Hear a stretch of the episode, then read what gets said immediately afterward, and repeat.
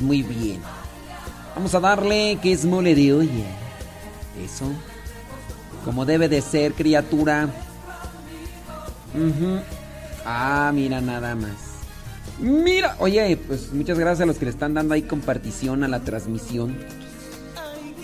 Sí. Qué bárbaros, no. Andan tremendos, tremendos. Sí. Ándale. Con Tocho. Con Tokio. Sobres. 2 con 5. Hoy día, jueves 14 de. Oye, no hay nadie en el YouTube. Pues qué. ¿Están comiendo o qué? Vamos a hablar de cosas feas para que se les vaya el hambre. Van a ver. Sí. Ay, Jesús está muy alto. se les vaya el hambre, criaturas.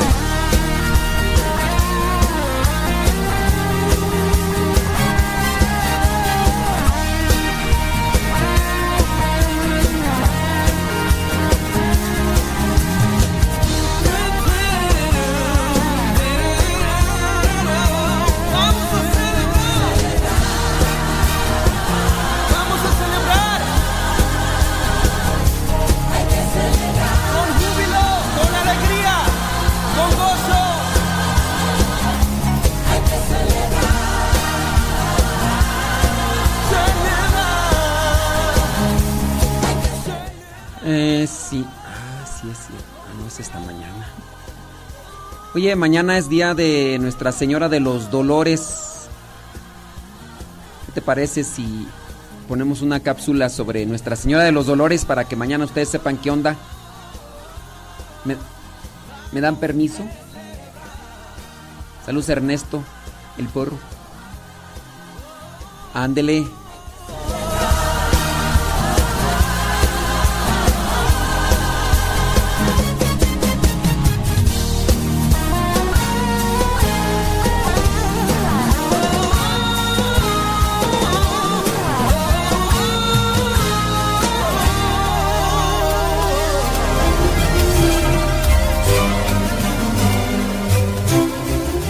El 15 de septiembre se celebra a la Virgen de los Dolores.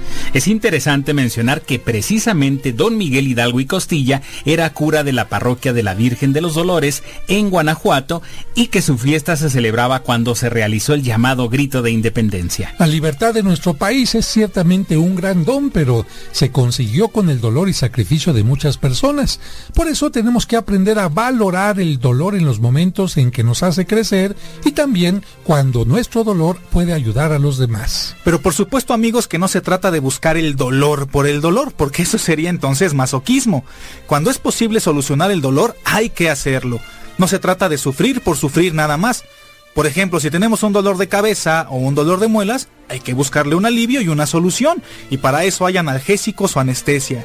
Pero hay dolores que no se pueden evitar y que hay que afrontar con valor. Qué bueno que aclaras esto, David. Y fíjense, amigos, que la Virgen María siempre buscó la forma de aliviar el dolor de sus padres, también de aliviar el dolor de José, del niño Jesús y de todos aquellos que encontraba a su paso. Un ejemplo de esto fue cuando, al darse cuenta de que en una boda se había acabado el vino, intercede ante su hijo para que él pusiera un remedio ante el dolor de aquellos novios que veían que se estaba arruinando la fiesta. Esto nos enseña a buscar remedio a las necesidades y dolores, pero a veces la vida nos presenta situaciones que no tienen un remedio inmediato y no nos queda otra cosa que vivirlos y enfrentarlos. Y en este sentido, la Virgen afrontó con valentía algunos momentos que la Iglesia Católica ha venerado con cariño, y estos los conocemos como los siete dolores de la Virgen. Vamos a recordarlos. Primer dolor, el nacimiento de Jesús en un pobre portal. Amigos, como sabemos, la Virgen vio nacer a su hijo en un humilde pesebre donde comen los animalitos.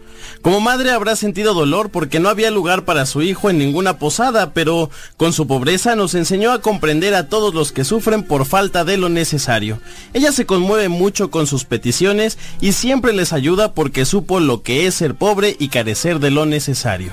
Su segundo dolor fue a los 40 días del nacimiento de Jesús, cuando lo presentaron en el templo. El profeta Simeón lo tomó en sus manos y le dijo, Este niño será salvación para unos y perdición para otros. Y por causa de él una espada de dolor atravesará tu corazón. El profeta le estaba profetizando que sufriría mucho al ver la pasión de su hijo. Por eso le advirtió que cuando viera a su hijo crucificado, sentiría algo semejante al dolor que causa una espada clavada en el pecho. Este pasaje del Evangelio es la causa de que a las imágenes de la dolorosa se les coloque una espada o una daga en su pecho. Su tercer dolor fue la huida a Egipto. Recordemos amigos que cuando los magos fueron a visitar al niño Dios a Belén, el rey Herodes les dijo que cuando lo encontraran le avisaran en dónde estaba porque deseaba ir a adorarlo. El rey les mintió porque en realidad quería matarlo. Por eso Dios les pidió a los magos que no regresaran con Herodes y que volvieran a su tierra por otra parte. Pero cuando el rey descubrió que lo habían engañado, se llenó de ira y mandó a sus soldados a que mataran a todos los niños menores de dos años. Afortunadamente un ángel le anunció a José que debían huir antes de que llegaran los asesinos y así de noche huyeron a Egipto. El viaje a Egipto, imagínense, fue muy difícil, algo así como el de los braceros de nuestros días un camino lleno de peligros, con el miedo de ser alcanzados por los guardias de Herodes, con un sol de más de 40 grados y con poca agua para el camino. Además tuvieron que viajar fuera de su patria, a un pueblo de desconocidos, con otro idioma, etc. Pero podemos afirmar que con este viaje y sus problemas, la Virgen María aprendió a comprender a todos los que tienen la pena de tener que salir de su tierra, de su casa, alejarse de sus familiares, sufrir peligros, padecer desempleo, etc. Por eso la llamamos Madre de los Dolores.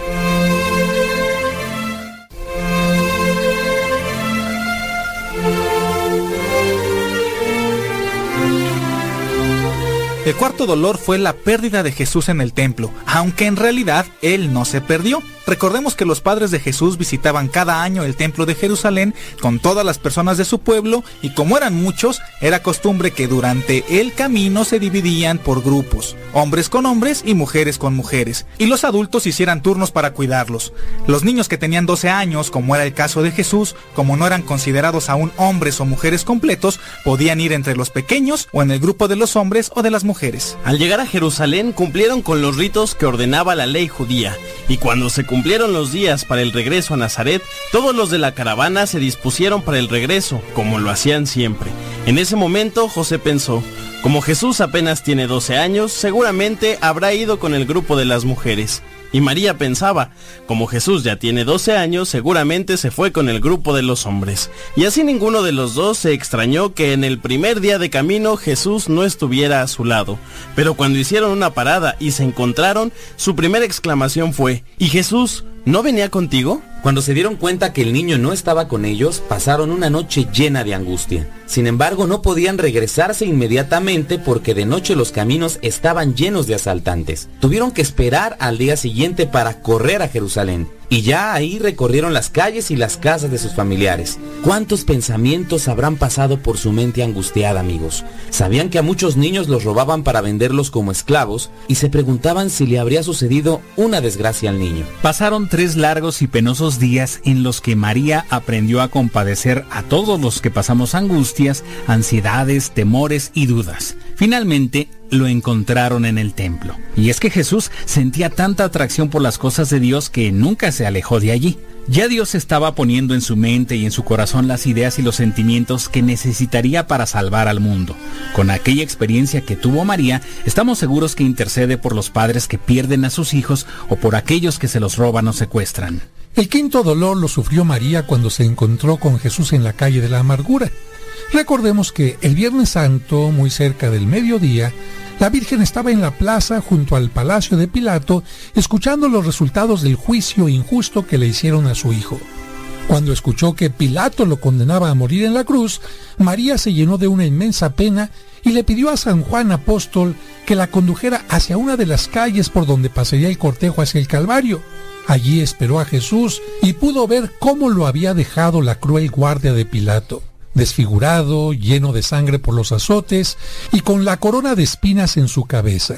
Su dolor tuvo que ser inmenso porque una madre puede aguantar muchas cosas, pero no el ver sufrir a sus hijos. El sexto dolor de María fue cuando vio morir a su Hijo Jesucristo en la cruz. Después de verlo caer en tres ocasiones, ser desnudado y clavado en la cruz, María sufrió tres horas de angustia junto a la cruz y finalmente, después de una larga agonía, lo vio expirar y como si fuera poco, vio como uno de los soldados, para asegurarse que Jesús había muerto, le atravesó el pecho con una lanza. Justo en ese momento fue cuando María sintió que también atravesaban su pecho. Ver morir a un hijo es terrible, y más cuando muere en una forma tan cruel, tan injusta, tan inhumana como la que le dieron a Jesús.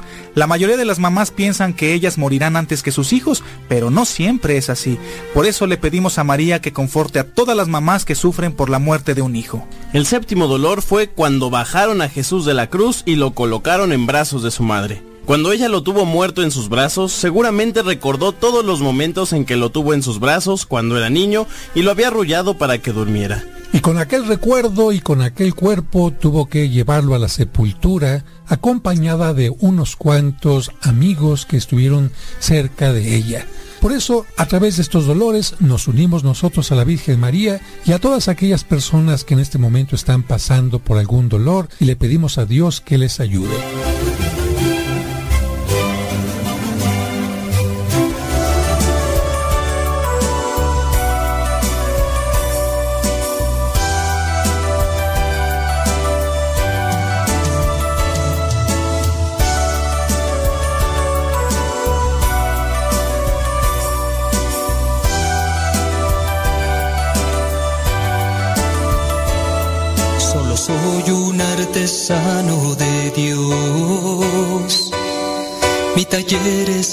Tierra que el Señor nos regaló.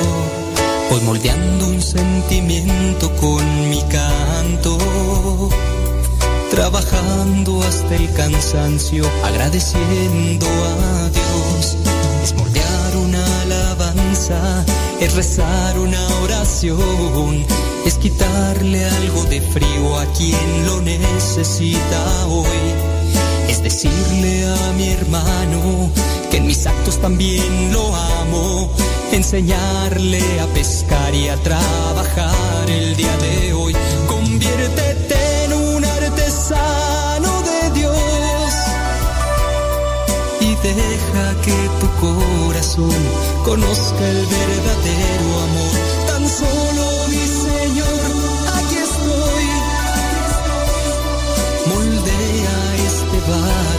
de lo demás nos encargamos tú y yo.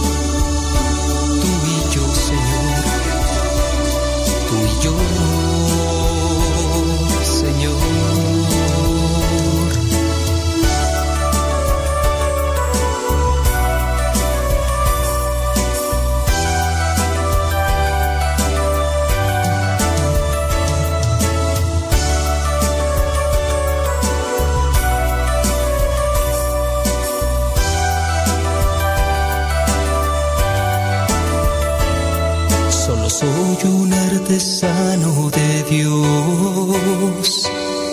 Mi taller es esta tierra que el Señor nos regaló. Voy moldeando un sentimiento con mi canto, trabajando hasta el cansancio, agradeciendo a Dios. Es moldear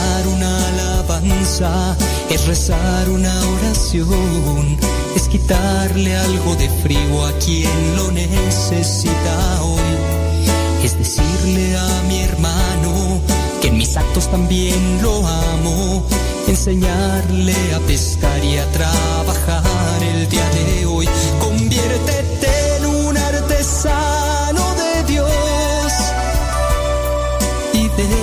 que tu corazón conozca el verdadero amor Tan solo mi Señor, aquí estoy. Moldea este barro, de lo demás nos encargamos tú y yo.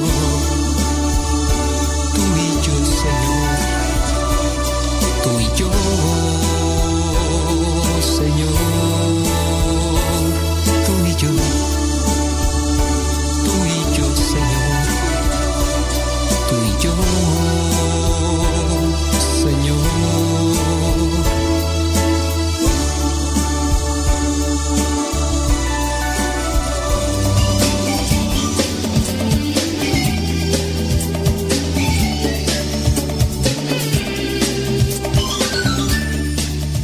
Deja ver por aquí.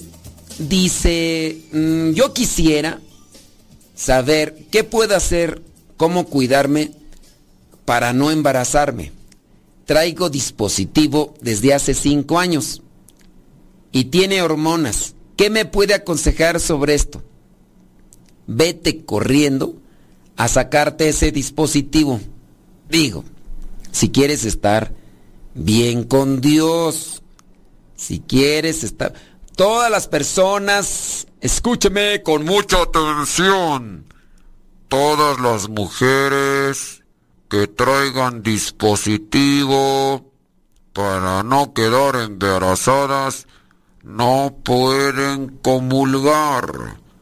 Todas las mujeres que traigan dispositivo para no quedar embarazadas no pueden comulgar. Quien escuche este aviso, favor de comunicarlo. Quien escuche este aviso, favor de comunicarlo. También sus viejos no se hagan. Tanto peca el que mata la vaca como el que le agarra la pata. Así que tanto ellas son reas de culpa como tunas en San Luis. Igual también los que utilizan preservativo, mejor conocido como condón. También las que toman pastillas. Porque sí, hay personas, hay mujeres que toman pastillas. Si tu médico te dice que para calibrar las cuestiones hormonales tienes que tomar pastillas y ni siquiera casada, es más, ni novio tienes porque se te pasó el tren y quedaste ahí, pues, y, te dice, no, es que tú tienes periodos irregulares, tú tienes que tomar pastillas. Yo solamente te digo que esas pastillas que se toman las mujeres para no quedar embarazadas, se tiene conocimiento de que son las causantes de los, del cáncer. cáncer. Entonces, hay muchos tipos de cáncer y se ha sabido que mujeres que han estado tomando, pues, están ahí, con esa cuestión de, del cáncer. Yo solamente se los digo. Hay formas, no es tanto, no queda, e, el método natural no se tiene que ver como un método anticonceptivo. Pienso yo que el método natural es una forma de conocimiento sobre la cuestión sexual. Cuando la persona se deja llevar meramente por la pasión que se vuelve desordenada, también se desfigura en torno a su imagen con la que fue creada. Cuando los seres humanos nos dejamos llevar por los instintos o por las pasiones que se desordenan, entonces nosotros perdemos nuestra esencia, nos deformamos, porque tenemos una forma, fuimos creados, eh, fuimos creados a imagen y semejanza de Dios. Cuando nosotros comenzamos a seguir los placeres como una forma de satisfacción, incluso de desviación o incluso de refugio, ahí nosotros nos estamos deformando y pues, estamos perdiendo la forma conforme a la que fuimos creados. Por eso debemos de tener cuidado. quienes están solteros, pues cuidar, cuidar muy bien lo que vendría a ser su pureza, su vida, sus pensamientos. Los que están casados, también conocer, conocer la que es la pureza de la sexualidad. De ahí entra entonces el término de, de castidad. Los consagrados, obviamente, no es aguantarse, no es resignarse, sino también tener conocimiento de qué es, qué es la sexualidad para que nosotros, los consagrados, enfoquemos nuestra vida a la castidad. ¿Se puede vivir en castidad estando casados? Sí. ¿Se puede vivir en castidad los consagrados, los solteros? Sí. Entonces nosotros tenemos que ir buscando todo esto que nos da conocimiento que nos da también esperanza, luz para estar en paz. Matrimonios, matrimonios, ustedes traten de conocerse más. El método natural, cuando se estudia, porque es un estudio. Yo sé que tú a lo mejor tienes cabeza de teflón igual que Johnny Laboriel, pero pues um, no importa la cabeza de teflón. Mírame, hasta programa de radio tengo. Digo, no digo mucho, no es, no es mucho, pero macheteándole, macheteándole. El método natural es para conocerse y para amarse y entregarse. Ojalá ustedes lo vean así y ustedes matrimonios que están utilizando el método anticonceptivo, abortivo o en este caso el dispositivo, se dediquen a conocerlo mejor para que se puedan entregar mutuamente y sobre todo entregar a Dios. Dice una persona, eh, ¿qué se puede hacer? Em, dice, ¿cómo se puede saber si se está tomando ventaja del prójimo? Ventaja del prójimo. A ver, ¿cómo saber si somos ventajosos con el prójimo? con el prójimo. Vamos a ver aquí carácter. ¿Cuáles son las ventajas? Miren, pues no sé esta pregunta que tiene que ver con, con cuestiones de fe. Es que también yo les digo pues con cuestiones de fe o con cuestión de moral. Pero sí hay que tener una ética. Ser ventajoso es ser aprovechado. Ser ventajoso es ser abusivo. Yo no sé si a eso se refiere la persona que hace la pregunta, pero hay que analizar sobre esta situación. ¿Eres una persona abusiva? Dígase del caso de la persona que está comiendo, a su lado tiene a otra persona.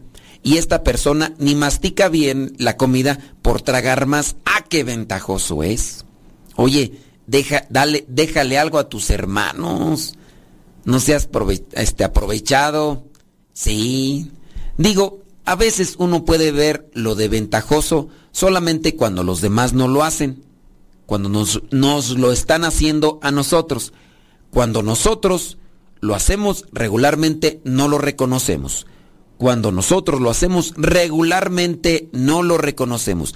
Y ese es uno de nuestros peores defectos.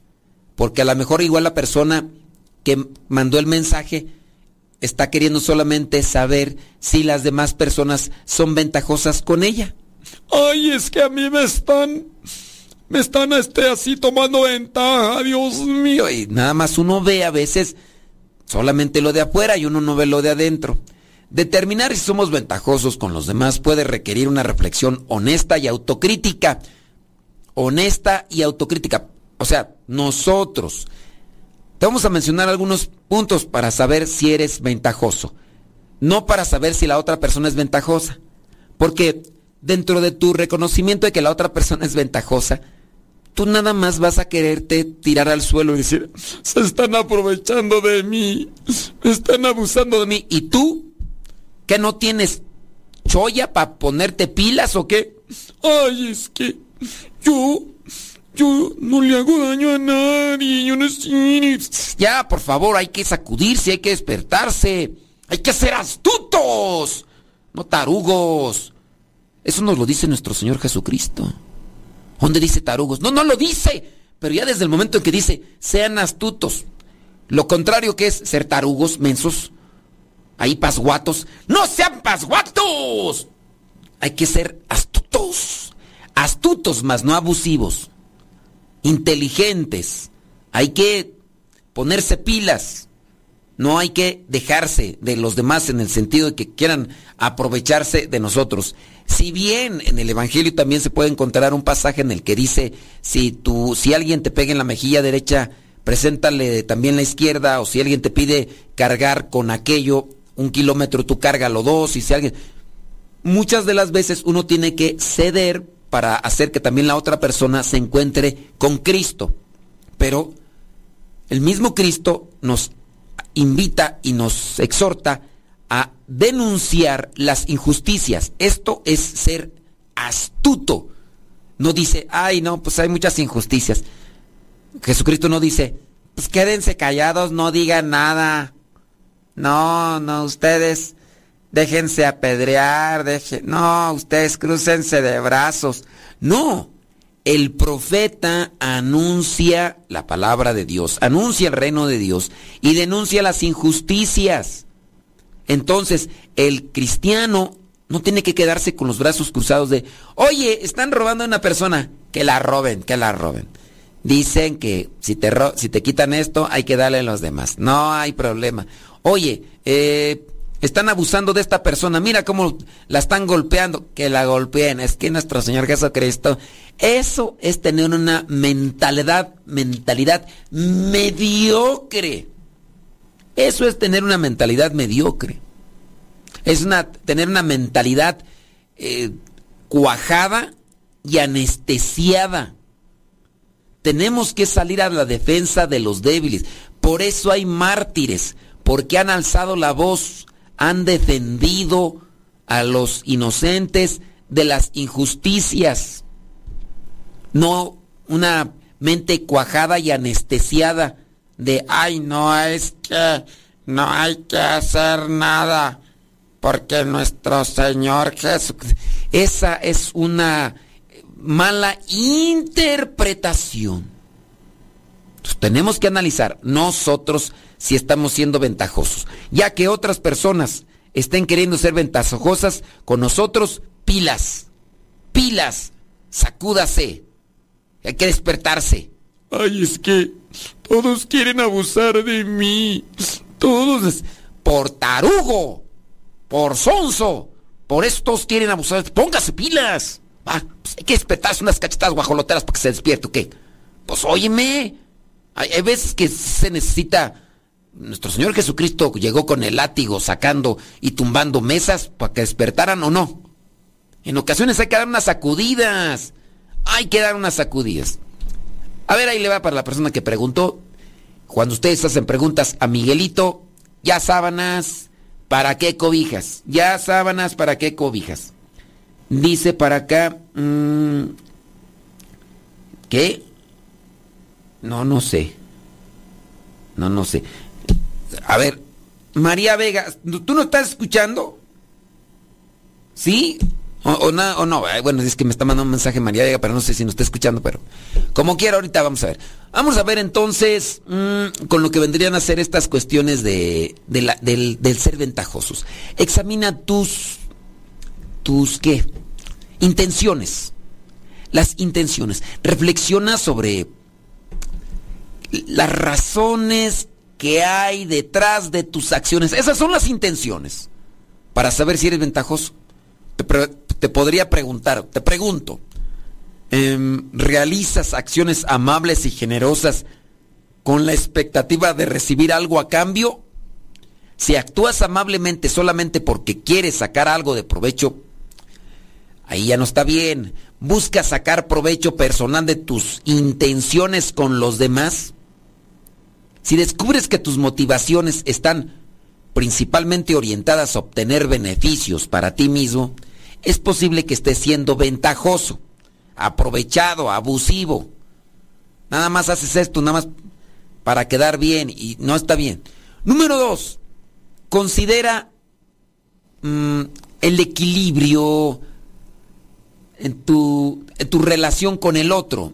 Eh, ¿Existe un, parámetro con las interacciones con los demás? Eh, ¿Estás dispuesto, por ejemplo, a, a dar todo de ti? Eh, ¿O buscas siempre tener una ventaja? Lo digo porque a veces se da. A veces se da y hay que analizar ese tipo también de actitudes. Las ventajas, vamos otra de las ventajitas de, de cómo saber si somos ventajosos. Ya habíamos visto esto de las acciones. Número tres, evalúa tus actitudes y comportamientos. Examina cómo te relacionas con los demás. Sí, con tus diferentes situaciones. ¿Tiendes a aprovecharte de las personas cuando tienen algo que te interesa? ¿Buscas constantemente obtener ventajas a expensas de los demás? Si tus actitudes y comportamientos demuestran una falta de consideración o respeto por los demás, es posible que estés siendo ventajoso. Reflexiona, número cuatro, reflexiona sobre tus relaciones a largo plazo. Considera cómo se desarrollan tus relaciones a lo largo del tiempo. Las personas a tu alrededor muestran señales de sentirse explotados utilizadas por ti.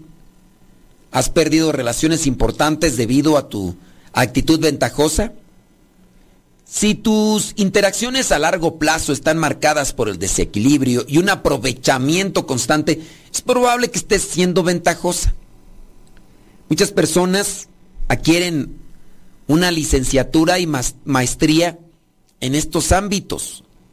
Pero ¿sabes por qué también adquieren maestría? Porque no hay nadie en quien les pare los tacos. Es decir, no hay nadie en quien les ponga un alto.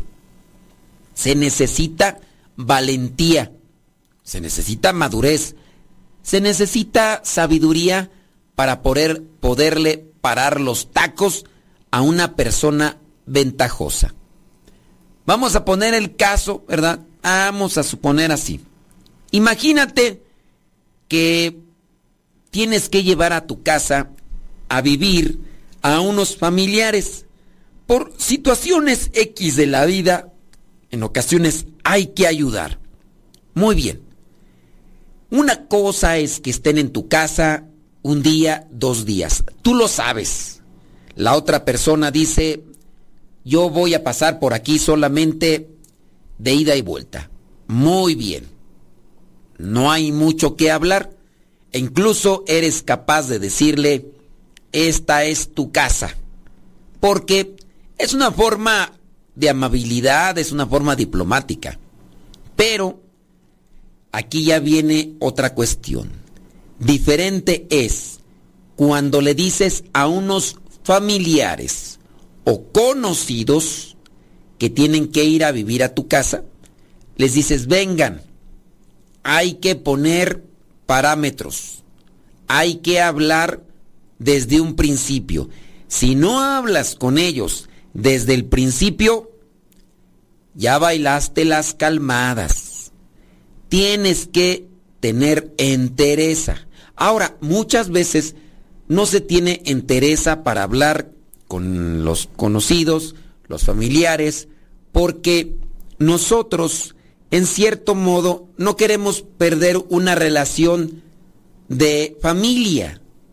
Es que es mi suegra, es que es mi cuñada, es que son mis cuñados, es que es mi suegro, o incluso son tus hermanos, son tus hermanos. Todavía digo, en su caso cuando tú sabes que sucedió una situación de desgracia. Pero en la situación de desgracia no se justifica que otra persona tenga que estar abusando de lo que ustedes tienen. Pongamos el ejemplo cotidiano, digo, ya toqué el punto de personas abusivas que pueden llegar a la casa y que nosotros podemos ser uno de ellos. En mis años de juventud, porque ya están grandes los pastores, en mis años de juventud fui a vivir a Estados Unidos. Me llevaron mis papás, tenía 15 años yo, joven, guapo, eh, dispuesto a trabajar y demás. Ya después la vida me dio mi maltratada, pero, pero, llegas a una casa, a un departamento te dan chance de, de entrar a ese departamento. En ese departamento, quizá solamente un baño, quizá solamente dos, viven 5, 6, 7, 10 o hasta 15 personas, todos amontonados. A la hora de dormir, unos para allá, otros para acá, y a veces te toca incluso hasta dormir cerca de los pies de otro. Pero tú dices, es por un tiempo. Aunque sea por ese tiempo, cuando uno llega a una casa que no es de uno porque le han dado hospitalidad, y aunque uno pague la renta, en el caso de, digamos, los que llegan a Estados Unidos a vivir por unos cuantos semanas o con unos cuantos meses, igual pagan renta, pero el pagar la renta no les da el beneficio a quedarse con los brazos cruzados para que los demás sean sus sirvientes. Esa es una de las cosas ventajosas que a veces se ve en algunos casos. Puedo decir que a lo mejor yo sí fui ventajoso. Voy con papá, mamá y pues yo no recuerdo que me hayan dicho, hijo, te toca lavar el baño. Hijo, hay... No. Pero ciertamente mis papás me habían enseñado que hay que hacer acomedidos. Puede ser que a lo mejor sí me ponía a lavar platos, a lavar cosas ahí que se podían, pero no a lavar el baño. Y en ocasiones me ponía a aspirar, más por el gusto de nunca tener una aspiradora y tener alfombra y de agarrar y hacerlo, porque pues es algo novedoso. Tienes 16 años, tienes 17 y pues están esas cosas que por primera vez las ves en tu vida y lo haces. Pero si hay personas que me tocó ver que fueron ventajosas. Les preparas de comer, no lavan su plato, su vaso, su cuchara. Como no lo lavan ellos, ahí lo dejan, agarran otros limpios, tienes tú que andar lavando esas cosas. Esa es una persona ventajosa, la que no quiere trabajar, la que no quiere esforzarse. Hay que hablar con claridad, hay que hablar con entereza, no importa que se molesten o se enojen. Aquí es una cuestión de que tienes que agarrar fuerza, pedirle a Dios sabiduría, pedirle a Dios valentía y decirles, a ver, mientras más dejes pasar el tiempo, más difícil se va a poner el asunto y no, nada, no vaya a llegar el momento en el que las personas que se quedan a vivir en la casa, al final quieran poseerla. Hay una película por ahí que ganó unos premios de unas personas eh, asiáticas que por alguna situación de pobreza y demás se refugian en el sótano de la casa donde uno de los miembros trabaja. Uno de los miembros trabaja o dos, no sé. Entonces, eh, por alguna cuestión donde están viviendo, no pagan la renta, no sé qué más cosas, entonces son expulsados de su casa y se van a refugiar al sótano de aquella casa, de esta casa de, gente pudiente poco a poco ellos al estar viviendo en el sótano salen en la noche, se comen la comida y poco a poco hasta que al final llegan a acabar con la vida de los dueños de la casa. Y a veces así también sucede. Esta es una película y habla de personas, de trabajadores y de dos estratos sociales y de cómo en el torno al caso de, la de las personas de la familia pobre eh, fueron abusivos a tal punto de acabar con la vida de aquellos que, que estaban dándoles un lugar donde quedarse y también de la alimentación. Y así a veces pasa también en la vida real. Pongo el caso nuevamente, lo que me tocó a mí experimentar y saber, le das chance a una persona para que llegue a tu casa. Le compartes parte de tu comida, no pagan lo que vendría a ser la despensa, no pagan renta meses después comienzan a ganar dinero y la persona a la que le has dado oportunidad de que llegue a tu casa comienza a querer conquistar a tu esposa. Oye, después comienzan por ahí y conquistarla no, no, no con la intención de quererse quedar con ella, sino de querer abusar de ella. Eso es una, ser una persona abusiva. Y a veces así pasa le das chance a tu suegra, le das chance a tu nuera, a tu cuñado, tu cuñada, no pones parámetros, no pones reglas, no hablas claro, no tienes valentía y comienzan a subirse al gogote, decía mi abuela. Y se te suben al gogote y ya después no hayas cómo sacártelos. Comentario de una persona por acá dice, ¿qué dices tú? Es difícil con relación a esto que comenta. Hace un tiempo, mi sobrina, hija de mi hermano, quería que me la trajera a vivir aquí. Y hasta mi hermano me pedía que si me la que se me atraía, pero pues nunca la he visto, no la conozco. Y no me animé a abrirle las puertas a mi casa. Al principio me sentí mal, pero después que lo escuché a usted decir lo que ha pasado o puede pasar con gente que uno ayuda, pues ya no me siento tan mal. Mira, el hecho de que tú no le hayas brindado la ayuda que te pedían, no, no debes de sentirte mal. Tú debes de irle midiendo el agua a los camotes. Mira, si tú en tu caso le ofreces una ayuda a distancia, cuando no la conoces, y te das color, te das cuenta, le tanteas el agua y dices, no lo aprovechó, no, no es una persona que conozca, que pueda decir, aunque sea, mira, aunque sea la sobrina, aunque sea, mira, la otra, digo, pues ¿para qué nos andamos con medias tintas? Tú conoces a tu hermano, yo no lo conozco, pero pues yo ya más o menos sé por dónde masca la iguana con tu carnal. Yo qué te podría decir, dentro de esa circunstancia que vive tu hermano, no creo yo que le haya dado muy buenos principios a tu sobrina. Tú como tal tienes una responsabilidad más, no una obligación.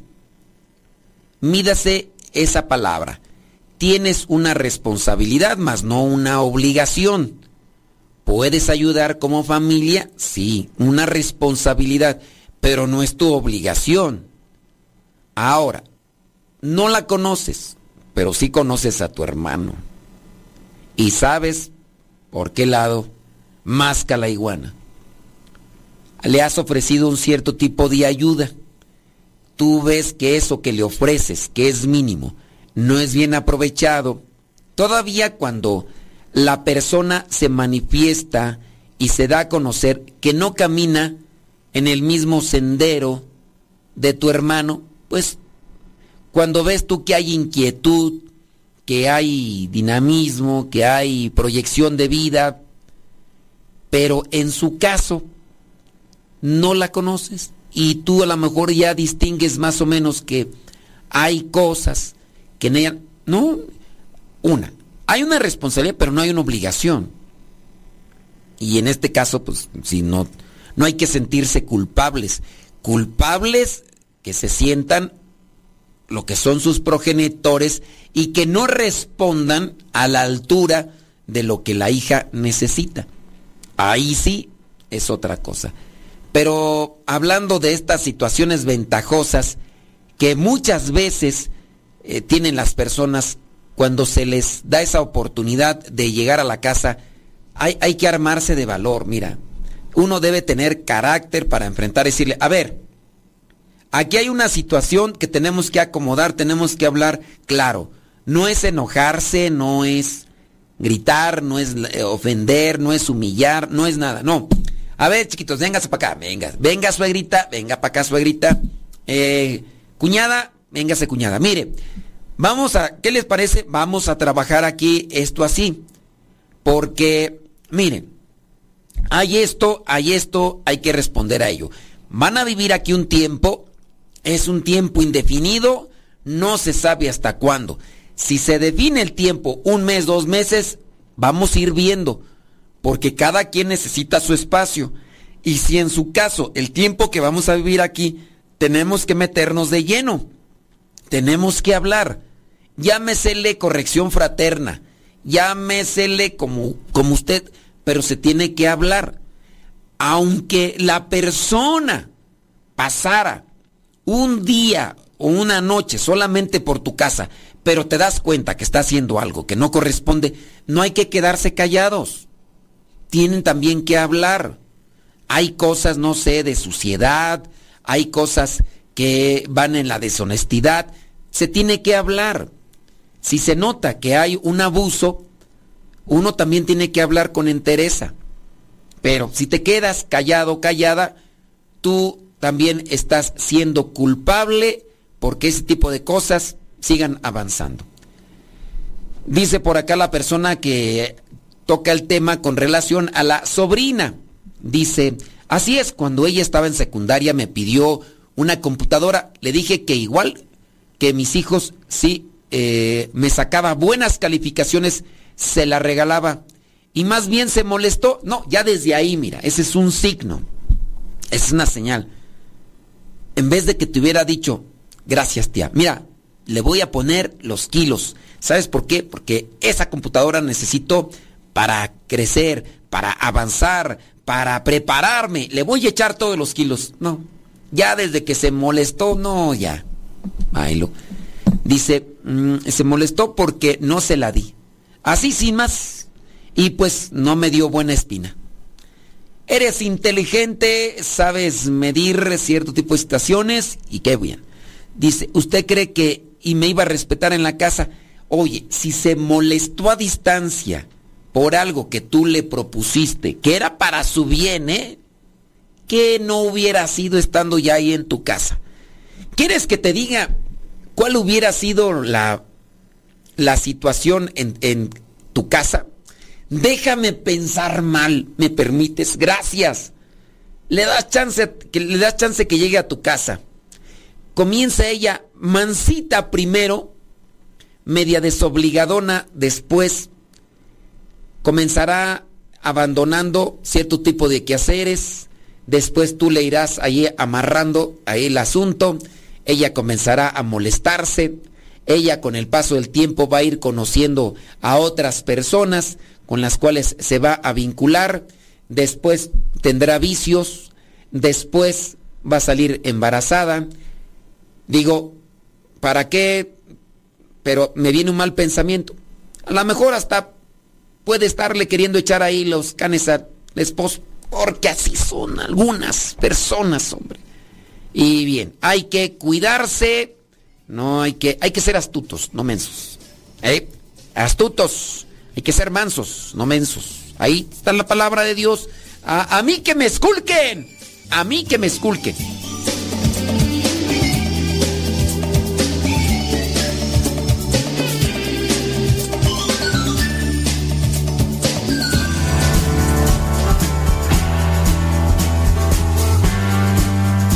Hablando de la salud espiritual, hay que darnos tiempo para que otros tengan la razón, aunque no la tengan. Frecuentemente deberíamos preguntarnos, ¿qué prefiero? ¿Tener razón en todo o ser feliz? Porque bastantes veces las dos cosas se excluyen la una a la otra. El defender nuestras posiciones y opiniones requiere un enorme esfuerzo mental y muchas veces nos enfrenta con las personas que viven a nuestro alrededor. Una persona decía, la única discusión que se gana es la que se evita. El estar queriendo tener la razón en todo y declarando que los que piensan lo contrario a nosotros están equivocados, coloca a los otros a la defensiva y nos obliga a vivir defendiendo nuestras ideas. Y es algo impresionante al constatar la cantidad tan enorme de energía y de tiempo que gastamos intentando demostrar que tenemos razón y que los que piensan lo contrario están equivocados. Otra persona decía, en lo que no vaya contra la fe o las buenas costumbres, no discutamos nunca. Dejemos que cada cual opine como mejor le parezca. Muchas personas conscientemente o sin darse cuenta creen que su oficio es demostrarles a los demás sus propias opiniones y probarles que si piensan de manera contraria, se hallan en un error, que más tarde les tendrán que agradecer el que les hayan hecho una corrección y que con ella van a aprender algo muy importante, eso sí que puede llegar a ser un error. ¿Acaso es que alguna vez hemos quedado muy agradecidos porque alguien se nos ha enfrentado y nos ha dicho, usted está equivocado, su modo de pensar es erróneo? Y le hemos respondido, muchas gracias, qué bueno que me dice eso, me ha hecho usted un gran favor. Probablemente no, sino que más bien nos hemos sentido humillados, pues a nadie le agrada que le digan que se equivoca. Aquí se cumple lo que dice el libro de los proverbios. A nadie le agrada que lo corrijan, y más si la corrección es en público y con palabras humillantes o con aire de sabelo todo, de prepotencia, de soberbia, de altanería. Dicen que el famoso sabio Santo Tomás de Aquino, profesor de grandes universidades y autor de más de 40 volúmenes de altísima teología y filosofía, cuando tenía que contradecir a alguien y exponer sus propias ideas, jamás decía, usted se equivoca, sino que más bien decía, a mí me parece que... pero puede haber otras opiniones mejores. Es que a todos nos gusta que nuestra opinión sea respetada y tenida en cuenta. Ser escuchado con atención y aprecio constituye uno de los más grandes deseos del corazón humano. Quienes saben escuchar con cariño y aprecio son queridos y respetados por los demás, pero quienes viven enfrentándose al parecer de los otros y diciéndoles que se equivocan, causan antipatía y la gente huye de su trato, aunque tengan la verdad. Y yo pienso que en este momento te estarás acordando de alguna persona. A lo mejor es tu familiar o a lo mejor es una persona que trata de dar a conocer la fe, la doctrina, la palabra de Dios, pero que su modo es áspero, es rudo, es agrio. Y a pesar de que tenga la verdad, muchas veces no queremos escucharle. No se trata de dejar que todos expongan sus errores sin más ni más y que tengamos que decir amén a todas las barbaridades que a los demás se les ocurra decir. En la Biblia dice, más te ama quien te corrige de los defectos que tienes que quien te alaba por cualidades que no tienes. Corrijamos al joven y no tendremos que castigar al adulto. Si sabes corregir a tiempo, después te amarán por haberlo hecho. Lo podemos encontrar ahí en el libro de los Proverbios, capítulo 9. Existen ciertas teorías que no podemos de ninguna manera aceptar. Por ejemplo, alguien afirma, se puede abortar, pero no traer al mundo niños que sufran. Esto es un error monstruoso. En este caso debemos advertirle al otro que el sufrimiento no es un mal en sí mismo, sino algo que puede obtener enormes bienes y una gran personalidad. Si otro dice que la mujer tiene derecho a abortar porque ella es dueña de su propio cuerpo, hay que advertirle que cuando mata con el aborto, lo que está atacando no es su cuerpo, sino el cuerpo de su criatura y que de ese cuerpo y de esa vida ella no es dueña. Y así existe una serie de afirmaciones tendenciosas a las cuales hay que saber responder moderadamente y sin agresividad. Pero eso sí, con toda seriedad, porque los que propagan los errores se vuelven tanto más atrevidos, agresivos, y hay que mostrar la caridad que Dios nos da en nuestro corazón. Muchas veces se puede llevar hacia la verdad por medio de una pregunta bien hecha. Por ejemplo, alguien dice, todos los sacerdotes son malos, pederastas y demás. Le preguntamos, disculpe, ¿a cuántos sacerdotes conoces tú? Porque de lo único que podemos afirmar algo es de aquello que conocemos y podemos añadir, de los que sí conoce cuántos son malos. Veremos que aquella afirmación anterior ya no la hará con demasiado énfasis después de haberle hecho estas preguntas, después de haberle hecho conciencia. Muchas veces cuando miramos que no hay apertura para escuchar o reflexionar con caridad con otra persona que se torna agresiva, será mejor guardar silencio. Por duro que parezca, dejar esta mala costumbre de vivir llevando la contraria vale la pena cualquier esfuerzo por evitarla. Cuando alguien diga, esto es así, y nos venga la tentación de responderle, limitémonos a dejar correr esa declaración y permitamos que se quede sin discutir. Repito, si no va contra la fe o la moral,